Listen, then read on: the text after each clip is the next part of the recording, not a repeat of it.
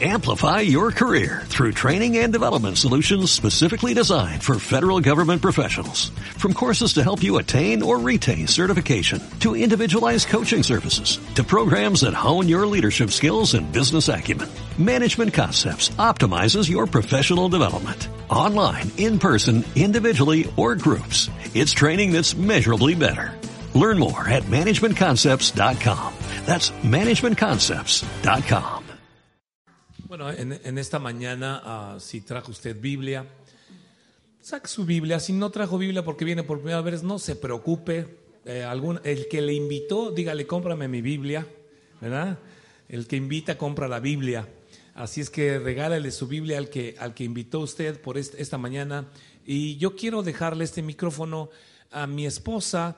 Eh, ella va a dar una enseñanza, ella es maestra también en el instituto y ella eh, es uh, directora y fundadora de una organización llamada Ya Basta. Ya basta al abuso sexual, ya basta a la pornografía, ya basta al tráfico de personas, ya basta al aborto. Así es que eh, hoy eh, ella estará trayendo una palabra, así es que vamos a escucharle. Déjenme, voy a tomar aquí rápidamente. Cuídame.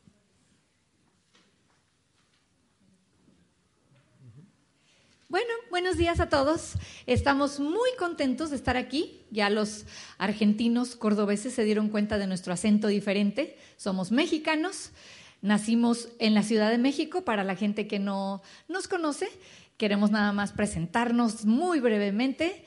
Eh, nacimos en la Ciudad de México, ahí crecimos, ahí nos conocimos, Hugo y yo, nos casamos, tuvimos a nuestros dos hijos varones, tenemos dos hombres, Esteban, que ya lo, nos, lo presentó Sebastián, y Hugo Jr., que vive también en Dallas, Texas, a donde radicamos, está casado casi ya por tres años y tiene 25 años.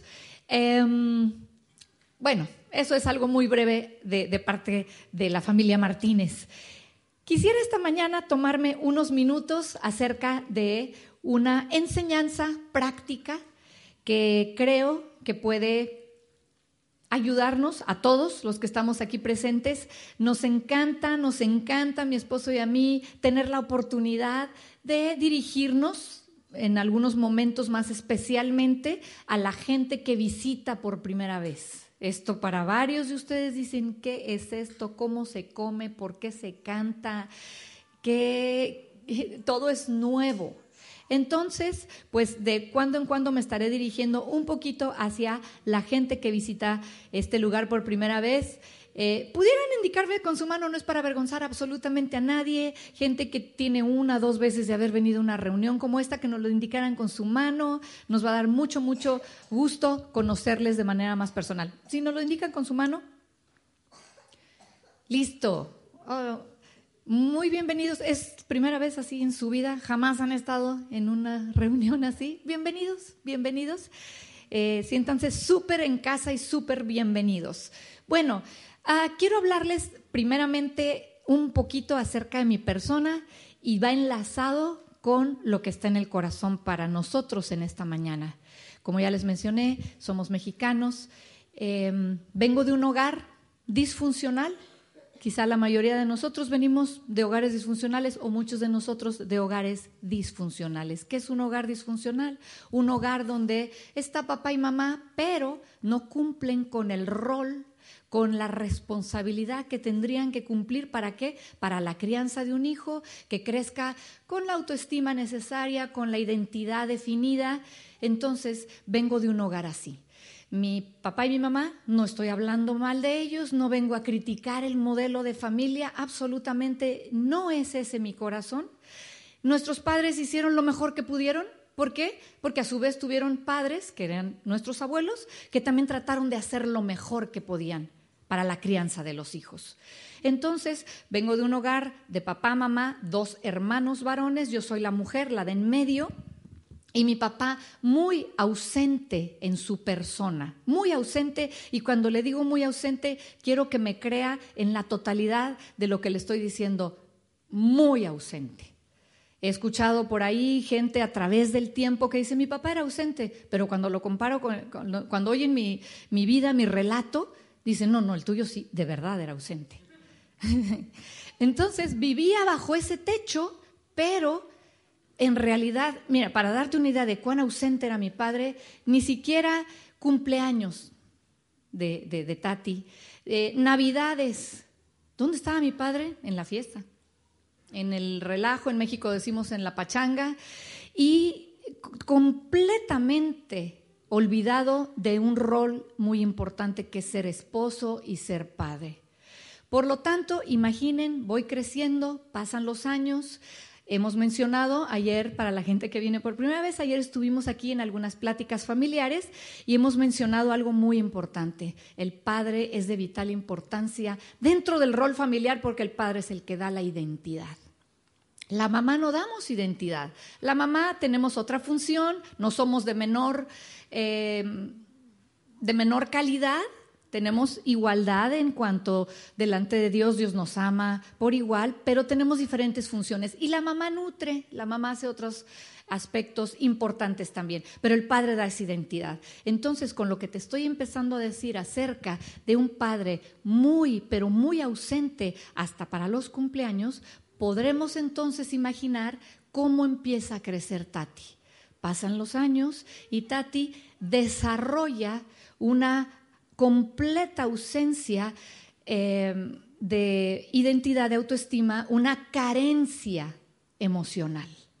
Completa, completa, que no me doy cuenta de la gravedad hasta que llego a la adolescencia. En la adolescencia, pues es donde empiezan a surgir y salen a la superficie aspectos que empiezan a ser evidentes, que se formaron desde la infancia. Por lo tanto, ¿qué es lo que empieza a suceder? Pues eh, llego a... ¿Aquí es secundaria? ¿Se llama secundaria aquí? Ok. Llego a la etapa de la secundaria a los 12, eh, 13 años y me encuentro con que ahí surgen una cantidad de terrores, temores complejos, inseguridades terribles y es una edad donde también las chicas pues son crueles, son, eh, es difícil, es una edad muy difícil. Eh, es la edad donde de ser niña pasas a esta etapa normal, las hormonas te forman en una señorita, en un hombre, la testosterona, los estrógenos en la mujer, y es donde empieza a surgir esa parte donde te empieza a gustar el sexo opuesto. ¿Es natural, es normal? Claro que sí. Y por ahí en la etapa de la, de la secundaria, pues el primer chico que le gusté, Lógicamente que la primera vez que te dicen, estás bonita, imagina esto. Y esto me encanta recalcarlo porque los padres tienen la oportunidad de reafirmar con sus princesas tantas oportunidades, qué hermosa estás, qué bonita te ves. Acordémonos que Tati viene de un hogar donde papá era completamente ausente. Y en esa ausencia y las poquitas veces que yo lo recuerdo, ¿sabes cuándo me dijo estás bonita? Nunca. Por lo tanto, la primera vez que un chico me dijo, ay, estás bonita. Bueno, pues yo sentía un hoyo en el estómago que me subía y me bajaba y no sabía por qué sentía eso. Es precisamente esa carencia y esa hambre emocional con la que muchos de nuestros hijos se enfrentan a un mundo hostil, a un mundo donde ofrece resistencia, mucha competencia en la secundaria, donde empieza a ver todo esto. Y por supuesto, ¿sabes cuándo creí que Tati estaba bonita? Por supuesto que no. Porque cuando un padre no le reafirma a sus hijos, qué bonita. Estoy hablando ahorita un poquito, me enfoco un poquito en mujeres, ese era mi caso, pero en el caso de los hombres, qué bien te ves, vas a poder, te va a ir bien en la escuela. Cuando hay esa ausencia, ¿sabes lo que va a suceder en el espacio en blanco? Se va a llenar exactamente de lo opuesto. Es algo que sucede. Es algo que realmente sucede. Por lo tanto, el espacio en blanco en la vida de Tati se llenaba en estás fea. Cuando te dicen la primera vez estás bonita, no, no es cierto. Ay, tú vas a poder, no, no puedo. No sirvo. No, no, no voy a llegar nunca a, a lograr nada porque nunca escuchaste palabras que te den afirmación. Va pasando el tiempo empiezo a crecer un poco más y les repito, pues ya era la época de, del novio. Imagínate la primera vez que me toman la mano. Si te digo que con una palabra yo sentía que subía y bajaba así, cuando me tomaron la mano yo sentía en realidad, hoy, porque mi padre nunca sostuvo mi mano, llevándome al kinder, llevándome a la primaria, llevándome a la secundaria, dándome un beso, diciéndome te va a ir bien, te ves hermosa, te va a ir bien en tu examen de matemáticas. Yo batallé mucho con las matemáticas y sentía que era muy tonta para las matemáticas. Entonces, a lo mejor algunas de aquí se están ya identificando un poquito con un trasfondo exactamente como el que yo traía. Crezco sin esa identidad. Pasan los años. A los 21 años algo sucede. A los 21 años de edad algo sucede en una reunión como esta. Alguien me habla de un hombre que dio su vida en la cruz por mí. Sabemos que es de manera universal. Jesús vino a morir por la humanidad, pero viene a morir específicamente por ti como persona. Cuando yo escucho eso y me dicen, pues Jesús está interesado en tu vida, te ama. Yo no entendí bien, dije, ok, recibo a Jesús en mi corazón porque las escrituras, para los que vienen por primera vez, la Biblia, nuestra referencia no, va a ser en la Biblia. Ahorita está haciendo un relato de mi vida, sin embargo, existe una palabra, un libro que se llama Biblia, que es absoluto. El mundo nos dice todo es relativo, no hay nada absoluto, ¿cierto no? Tu verdad contra la mía, si para mí está bien, no tiene que ser ni compartir tus ideales, pero hay algo que sí es absoluto y se llama Biblia. Y como la Biblia dice, pues a todos los que le reciben y a los que creen en su nombre les da el derecho de ser hijos de Dios. Y el libro de Romanos, que es uno de los libros que acompaña a la Biblia, dice eh, si eh, el que confesare con su boca que Jesús es el Señor y creyere en su corazón que Dios le levanta a los muertos, será salvo. Dije, bueno, yo no entendí esa ecuación, como cuando íbamos a la escuela y esas cosas en el pizarrón que no entiendes nada, yo tampoco entendí la ecuación. Pero dice la Biblia que si recibes a Jesús en tu corazón, pues Él se compromete a empezar a trabajar en tu vida y a hacer una obra dentro de tu vida. Recibo a Jesús en mi corazón, y sin entenderlo ni cómo se come ni cómo se mastica, y que tampoco es algo que simplemente por recibir a, Jesús en tu vida, no es algo como una varita mágica en la televisión que todas las cosas se componen de un día para otro. Eso es una mentira, eso no lo dice ni siquiera la Biblia. Recibo a Jesús a los 21 años de edad. Tati viene cargando un bulto de complejos y de inferioridades, como ya escucharon. Y se lo estoy resumiendo porque no puedo, por cuestión de tiempo no nos vamos a llevar cada año todo lo que iba pasando y se iba acumulando en mi vida. Recibe Tati a Jesús en su corazón y, vuelvo a repetir, ese Dios del universo que hizo el cielo, las estrellas, me encanta este paisaje.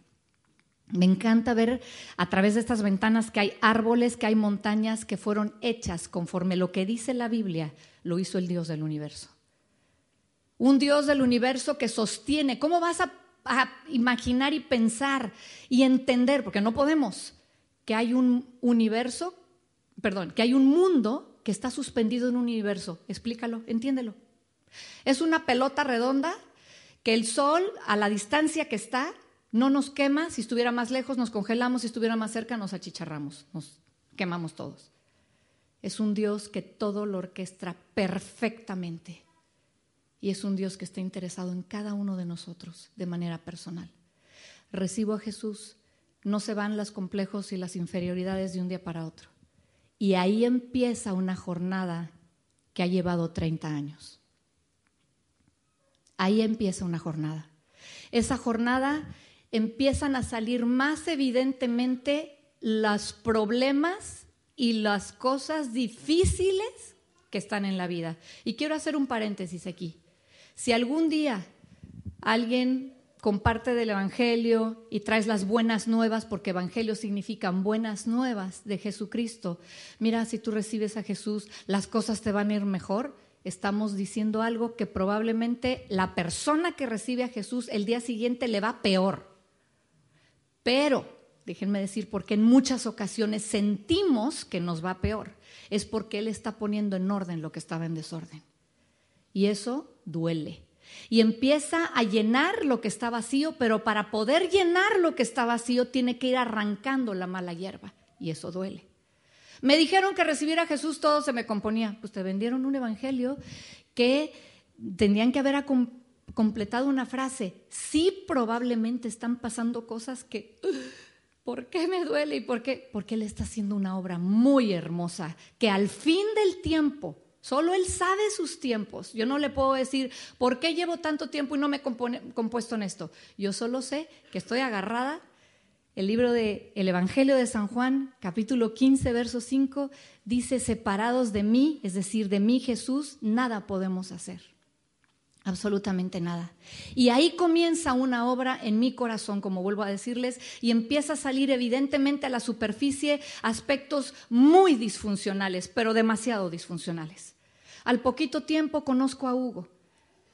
Él no, no creo que hable de su testimonio rápidamente, él también viene de un hogar disfuncional, crece en un hogar disfuncional diferente su dinámica. Su papá sí estuvo en casa, sin embargo, era un papá que era muy mm, dominante, explosivo, enojón. Y tiene a sus hijos, er, eh, tiene cuatro hermanos, Hugo es el quinto, y él crece con un papá diferente al mío, que era ausente, y un padre muy rudo y muy duro, ¿cómo creen que le afectó a él? Pues él crece con esta situación, no cuento de su testimonio, simplemente hablo del día que nos casamos. Nos casamos y nada más voy a hacer una mención bien rápida del día de nuestra boda, para que te des una idea del paquete que estábamos cargando ambos. Muchas de las chiquitas aquí solteritas, levántame tu mano solterita. Démenle solteritas, no se hagan. Hay varias. Eh, muchas, quizá, varias, algunas aquí están ilusionadas con el día de su boda, ¿sí? También no se hagan. Porque es algo normal, natural, es algo como que más de la mujer, no todas, no digo que el 100% tiene ilusión de su boda, pero sí una mayoría. ¿No? Las películas de las princesas, ahorita estaba platicando con una princesita que está hermosísima, Justina, y rápido le pregunté, ¿tienes princesa favorita? Sí, Ariel y la Bella Durmiente. ¿Por qué? Porque desde pequeñas, ay, es esa cosa que, uy, las princesas y la cenicienta vivir por siempre felices, nos ilusiona. Y era parte de mí desde chica. A pesar de venir de un hogar disfuncional, yo siempre pensé, el día que me case, cuando yo tenga mis hijitos, qué bonito. Bueno, llegó ese día y ese día, imagínense el complejo que yo vengo cargando, el día de nuestra boda, un jardín hermoso, eh, flores, eh, Hugo parado aquí, ya saben, el pasillo, pues el típico tradicional, que la novia camina, el novio pues con un traje rentado negro, parado acá, eh, en esa parte pues el hombre como que no le echa mucho, no, no, es tan emocional, lógicamente. El hombre, la mujer, pues ya pensó en su vestido desde hace años y cómo lo va a querer. Y ese día los complejos todavía salen más a la superficie y me pongo tan nerviosa al caminar por ese pasillo que me empieza a temblar esta parte del labio. Imagínate la novia, qué bonita. Así temblando esto por el nervio, lógicamente dije, si me pongo la mano así, camino en el pasillo, me voy a ver peor el tic de nervios, eh, empiezo a pensar, qué pena, qué pena, y el momento que yo no quería escuchar cuando el pastor dijo, volten a ver a la novia, peor, peor me puse yo de nerviosa. Entonces mi cabeza eh, no estaba ni en la boda, mi cabeza estaba pensando, qué pena, cómo me, cómo me, me para esto, y a la vez que no vaya a pensar Hugo que, que ¿con qué me estoy casando en la noche? No voy a ser que se quita la dentadura postiza y se desatornilla la pierna y saca el ojo postizo. Y fue horrible. Y caminé y, bueno, era la ceremonia y en el momento tan hermoso en donde te dice el pastor, pónganse de pie, voltense a ver uno al otro y si se quieren decir algo de su corazón, pues ya escucharon varios de ustedes a Hugo, Hugo con una personalidad desinhibida agarra el micrófono y empieza a hablar y a decir, y yo mi cabeza estaba en blanco, Yo no sé lo que me dijo. Yo solo estaba pensando lo que tanto me aterraba que me dijeran, ¿y tú quieres decirle algo, Tati? Y efectivamente, Tati, ¿quieres decirle algo? Literal, literal te voy a decir lo que sucedió. No. Esas fueron mis palabras románticas el día de mi boda. ¿Por qué menciono todo esto? No es para nada más dar una plática y un relato y algunos aspectos medios cómicos que ahora me río. Yo ahí quería llorar y salir corriendo. Así iniciamos un matrimonio, así llevaba con muy poquito tiempo en el corazón a Jesús y así empezamos una jornada en donde ahora salen a la superficie las disfuncionalidades de Hugo con la combinación de Tati. Gritos y lágrimas eran los primeros años de nuestro hogar. Pero Jesús estaba en nuestro corazón. Jesús comenzando a hacer una obra, que te vuelvo a decir, es una obra que Él empieza y le sigue y cada día se toma su tiempo. Aquí entro en tema y estos son los minutos que me quedan, es lo que quiero compartir rápidamente contigo. Aquí entra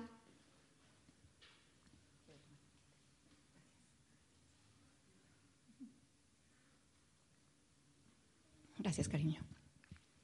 Aquí, teniendo, desde el momento que acepté a Jesús, tenemos la oportunidad de leer escrituras. La Biblia se conforma de Antiguo Testamento y Nuevo Testamento. Y es un testamento. Cuando una persona muere, también aquí en Argentina, ¿dejan testamento? ¿Existe lo que es testamento? Sí, y tú quieres ver lo que dejó el difunto, esperando que te dejó algo. A veces la gente se junta, ay, no, no porque le duele mucho que se murió el abuelo o el tío, sino, ¿a qué me dejó? Aquí hay un testamento. Y Dios nos... No, no, ¿cómo hubiera sido posible que Dios forma al ser humano en la creación, a Adán y a Eva, y de ahí venimos el resto de la humanidad, y dejarnos sin un instructivo? Es como aquel que hace un invento y, y no le pone en la cajita el instructivo de cómo se maneja. Este es un instructivo que, que, dice exactamente todo lo que Dios quiere que nosotros sepamos, porque anhela que nosotros sepamos mucho más que sí, Dios está en el cielo. Hay mucho más aquí enterrado. Comienzan a pasar los años y Tati poquito leía la Biblia. Los complejos estaban al tope, las, las, la autoestima al suelo problemas terribles con mi esposo derivados de esa situación disfuncional en mi vida, teniendo un manual y un instructivo, y Tati leía apenas por ahí un versículo, por ahí otro versículo. Hoy les dijo Jorge, el que está tocando el piano, a los nuevos, siéntanse bienvenidos, si tú nunca has estado en una reunión así, no esperamos que le cantes al Dios del universo y le digas, por ejemplo, la canción número 3 que expresaba ese amor, esa gratitud por Él, pues no, porque no le conoces. Quiero poner un ejemplo súper rápido y muy práctico esta, esta mañana. Quisiera que pase alguien con, para que pase aquí esa persona con, quiero una característica, que sea desinhibido y que sí me pueda ayudar con el ejemplo. Esa personita, necesito que me ayude rápido con este ejemplo. Ahorita pasas tú.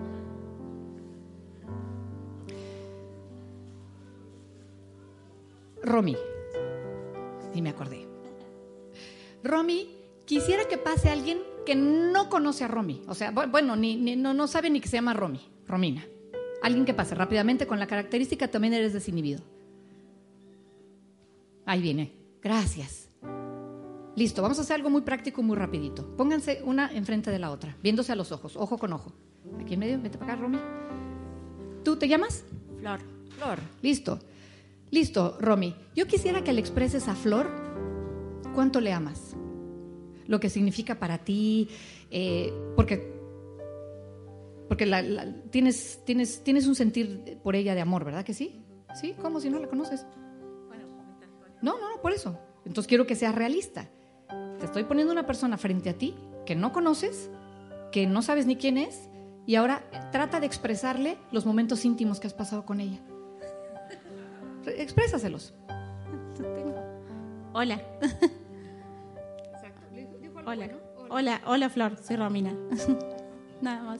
Y, y los momentos íntimos, esa cosa que te deshaces por ella, viéndola a los ojos, bueno, dices, wow. No, no la conozco. Exactamente. No la conoce. Le es difícil. ¿Cómo le va a decir a Flor? ¿Ni qué momentos íntimos? No la conozco. Y y expresó algo, algo bueno por donde se empieza. Hola. Con Dios se vale. Cuando recién uno le entrega su vida a Dios, hola, ¿estás ahí?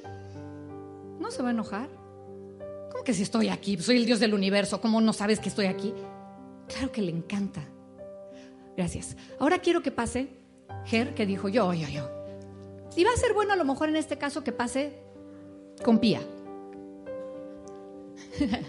Este ejemplo va a estar más sencillo. Va a ser más sencillo porque ellos son esposos. Ahora sí quiero que es igual, se vean frente a frente. Y quiero que le expreses de tu corazón ah, cuánto le amas, lo que significa para ti. Pipi, la verdad que estoy muy contento eh, de haber pasado este fin de semana acá con el amor de mi vida, poder habernos tomado este lindo momento para seguir disfrutando, creando lindos momentos como venimos haciendo. Y quiero expresarte frente a todos que te amo, que te amo mucho, que disfruto andar de la mano con vos, que disfruto pasear, generar nuevos momentos, recuerdos.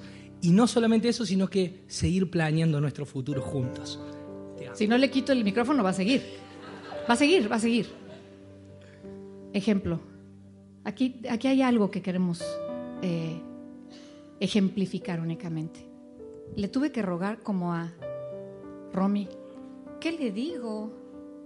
Eso es lo que sucede cuando no conocemos de Dios. Es lógico, pero mira nada más lo que le dice. Y ella estaba feliz, ella se olvidó que hay, gente aquí. Y además tienen tres hijos, ayer nos platicaban, hermoso testimonio que tienen, tienen tres hijitos, pues los dejaron encargados con los abuelos y vienen, imagínate la luna de miel que están pasando aquí. A ver si no va el cuarto aquí. El cuarto hijo viene de regreso de, de, de- de- de Carlos Paz. Se va a llamar Carlos, Carlitos. Es normal, es normal por la relación. Muchas gracias. Vamos a darles un aplauso a nuestros actores.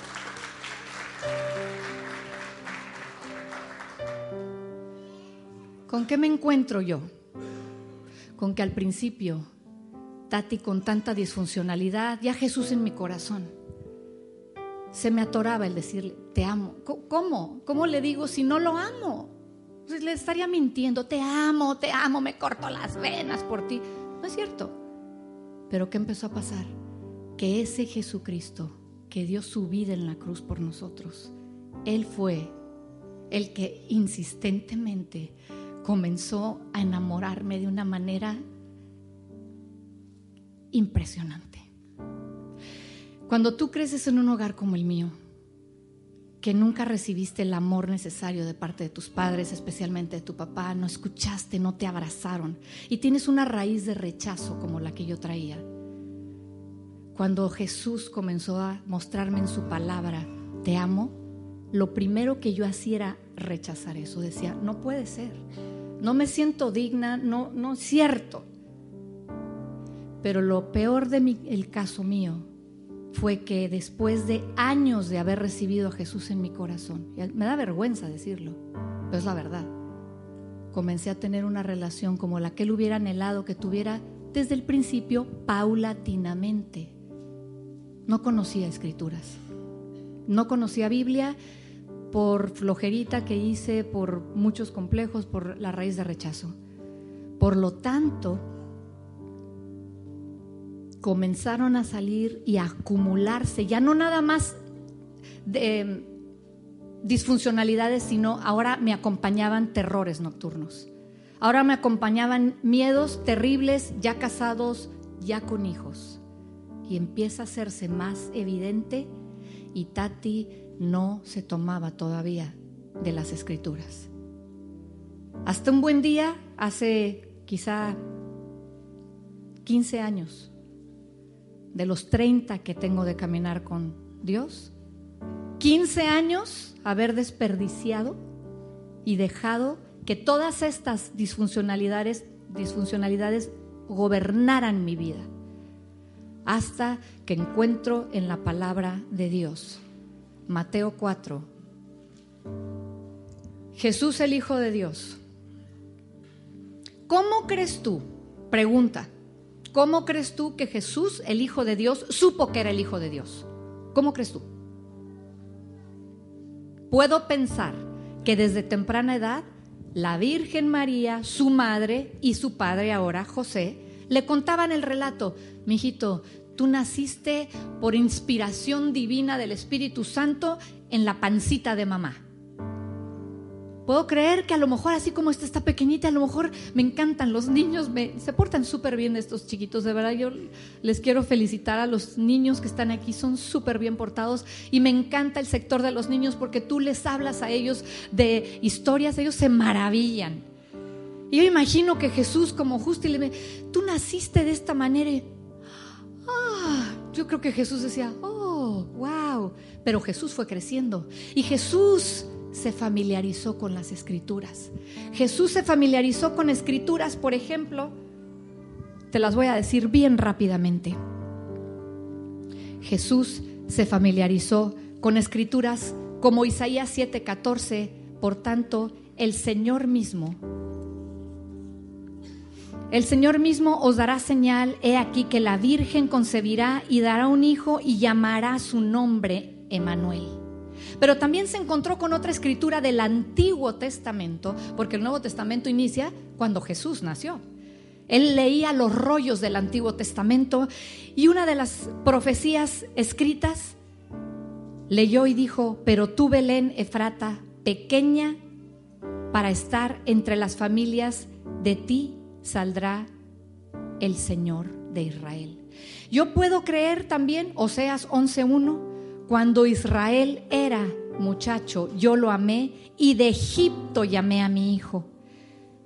Estoy convencida que Jesús no solamente tuvo que aprender y memorizar escrituras, sino que al leer las escrituras del Antiguo Testamento, el Espíritu Santo le decía, esa persona eres tú. Eso de quien está hablando Isaías eres tú. Por lo tanto, Queridas familias, no esperes años como yo esperé. Cuando Tati se determinó y dijo, hasta aquí llegué, ya no quiero vivir con estos terrores nocturnos, con estas disfuncionalidades, viviendo arriba y abajo, ¿eso es ser cristiano? ¿Eso es tener a Cristo en el corazón? No puede ser. Hasta el momento que dije, ya hasta aquí llegué fue el momento que las escrituras empiezan a revelar como se revelaron en el Hijo de Dios. Si el Hijo de Dios tuvo que aprender Biblia, memorizar Biblia y saber Biblia, imagínalo tú y yo. El capítulo 4 de Mateo nos relata que Jesús lleno del Espíritu Santo fue llevado al monte y era tentado por Satanás. La gente que viene por primera vez, la Biblia habla de Satanás un ángel caído y echado de los cielos, un querubín creado por Dios, echado porque se rebeló en los cielos contra Dios. Existe, es real, es un ángel caído, es un espíritu, no se puede ver. Y ese tentaba a Jesús y le decía, lo primero que le dijo, si eres hijo de Dios. Oh, pero Jesús sabía que era hijo de Dios porque él lo supo por las escrituras y por el tiempo que se tomó en su adolescencia y su juventud de memorizar palabra y de que el Espíritu Santo sellara en él. Tú eres el Emanuel, Dios con nosotros. Y es por eso que Jesús, Mateo 3:17, antes de que el tentador le empezara a tentar, la voz del Padre le dijo, este es mi Hijo amado en el cual yo tengo complacencia. Le reafirma su, su, identidad. Dios es un Dios que reafirma nuestra identidad, porque Dios sabe que es una de las cosas que más somos atacados en nuestra vida, nuestra identidad. Si tú eres hijo de Dios, dile a estas piedras. ¿Qué fue lo que contestó Jesús en ese momento? Ay, vete de aquí, no me atormentes, qué horror. Eh, escrito está. Escrito está no solo de pan vivirá el hombre, sino de toda palabra que sale de la boca de Dios. Quiero concluir con esto. Hasta el momento que me determiné a decir, voy a meterme a las escrituras y voy a creer lo que Dios ha dicho, que yo soy, es el momento que las disfuncionalidades poco a poco se empezaron a ir. Por eso está escrito el librito que ayer hablamos. Dile adiós a las inseguridades. Hasta ese momento que yo pude empezar a familiarizarme con escrituras y a determinarme y decir, voy a comer de la palabra de Dios, porque la palabra de Dios, gente que viene por primera vez, la palabra de Dios está viva. Puede ser un concepto que digas, qué rollo, ¿cómo que está vivo? Lo dice la Biblia y a diferencia de cualquier libro sobre la faz de la tierra, este libro tiene vida. Sabemos el Padre nuestro, muchos de nosotros, por tradición. Padre nuestro que estás en el cielo, santificado sea tu nombre. Venga tu reino, hágase tu voluntad. Danos hoy el pan de cada día. Lo decimos como periquitos. El pan de cada día se llama Biblia. El pan de cada día es Jesús descendió como ese pan. Y hoy día, al comer de las escrituras, si estamos diciendo y recitando el Padre nuestro, el pan de cada día se tiene que comer diario. Porque has comido, has guardado un pan de una semana, ¿cómo se pone? Hazte una rica, ¿cómo le llaman aquí? Este, nosotros le llamamos tortas, le llaman lomo. Hace un sándwich de un pan que dejaste afuera en la cocina una semana. No, ni se puede partir. Es lo mismo con la palabra de Dios. Te invito a hacer una reflexión únicamente. Si quieres cerrar tus ojos, cerramos ojos porque, bueno, nos desconectamos poquito, no nos distraemos con el de al lado, no estamos viendo quién nos anda viendo. ¿Qué de esto que se acaba de hablar? ¿Qué de esto, de este relato, de esta mujer que viene de México, de sus disfuncionalidades que ha cargado, pero que ahora ese hombre llamado Jesucristo, colgado en la cruz, más de dos mil años atrás, ¿qué de esto para nosotros? ¿Qué de esto en una aplicación sencilla, práctica para tu hogar? Es Jesús el que quiere tener una relación contigo. Es Jesús el que está insistentemente buscando tu vida para tener una relación, una relación de amigos, una relación que te conecte con el Padre. Es esa obra que comenzó a hacer en mi vida hace 30 años y es una obra que sigue haciendo en mi corazón y en el resto de los corazones aquí presentes. Que no podemos decir que estamos ya a la estatura de la perfección, pero vamos para ese rumbo queriendo agradar a Dios Invito en esta reflexión únicamente a los que nos visitan por primera vez o a los que tienen a lo mejor poquito de venir, que consideres abrir el corazón a la invitación de Jesús que te dice, ¿me dejas entrar? Hay alguna gente que dice, pues yo, yo lo tengo en el corazón. Pero si tú no le has dicho con tu boca, Jesús, entra a mi corazón, él no pudo entrar porque Él es muy caballeroso. Y Él no entra si no le dices, pásale. Nos encantaría a la gente que viene por primera vez. Olvídate de, es que me quieren cambiar de religiones. Mira, lee la Biblia, lee las buenas nuevas. Jesús te invita a tener esa relación y si tú quieres y le quieres decir esta mañana, Jesús, pues pásale, éntrale y comienza a hacer esa obra. Quiero conocerte y me gustaría hasta cantar como algunos de estos que la verdad, pues le cantan a alguien que yo no quiero, ni amo, ni conozco.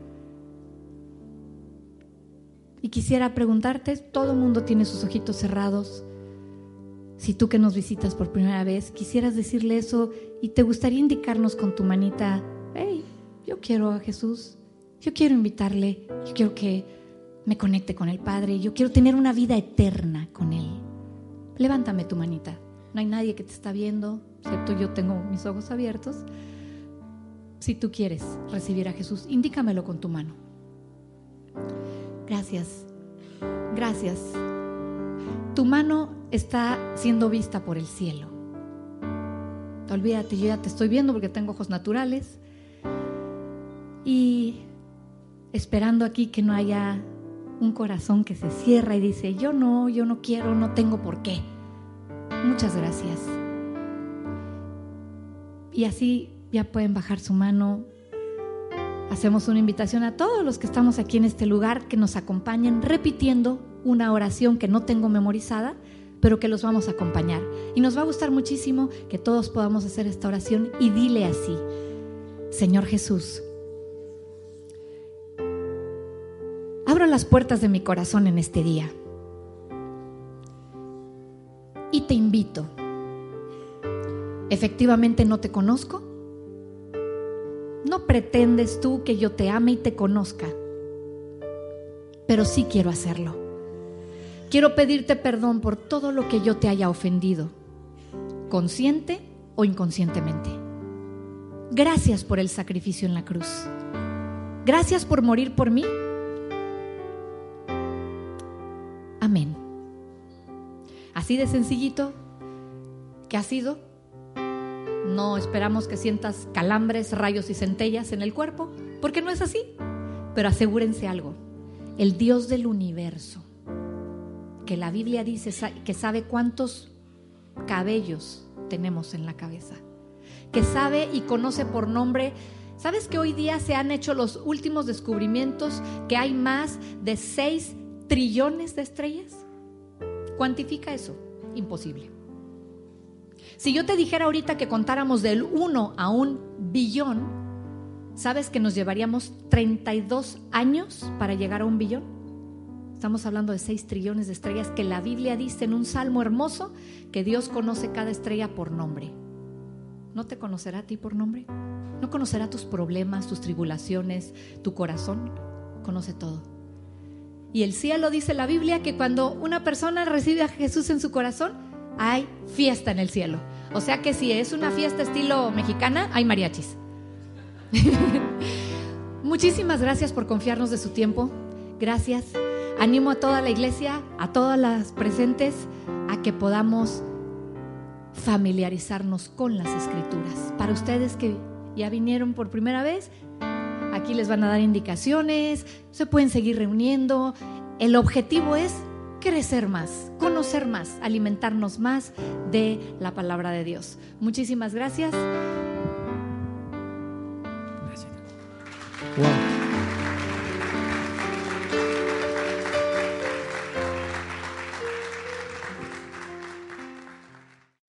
Amplify your career through training and development solutions specifically designed for federal government professionals. From courses to help you attain or retain certification, to individualized coaching services, to programs that hone your leadership skills and business acumen, Management Concepts optimizes your professional development. Online, in person, individually, or groups, it's training that's measurably better. Learn more at managementconcepts.com. That's managementconcepts.com.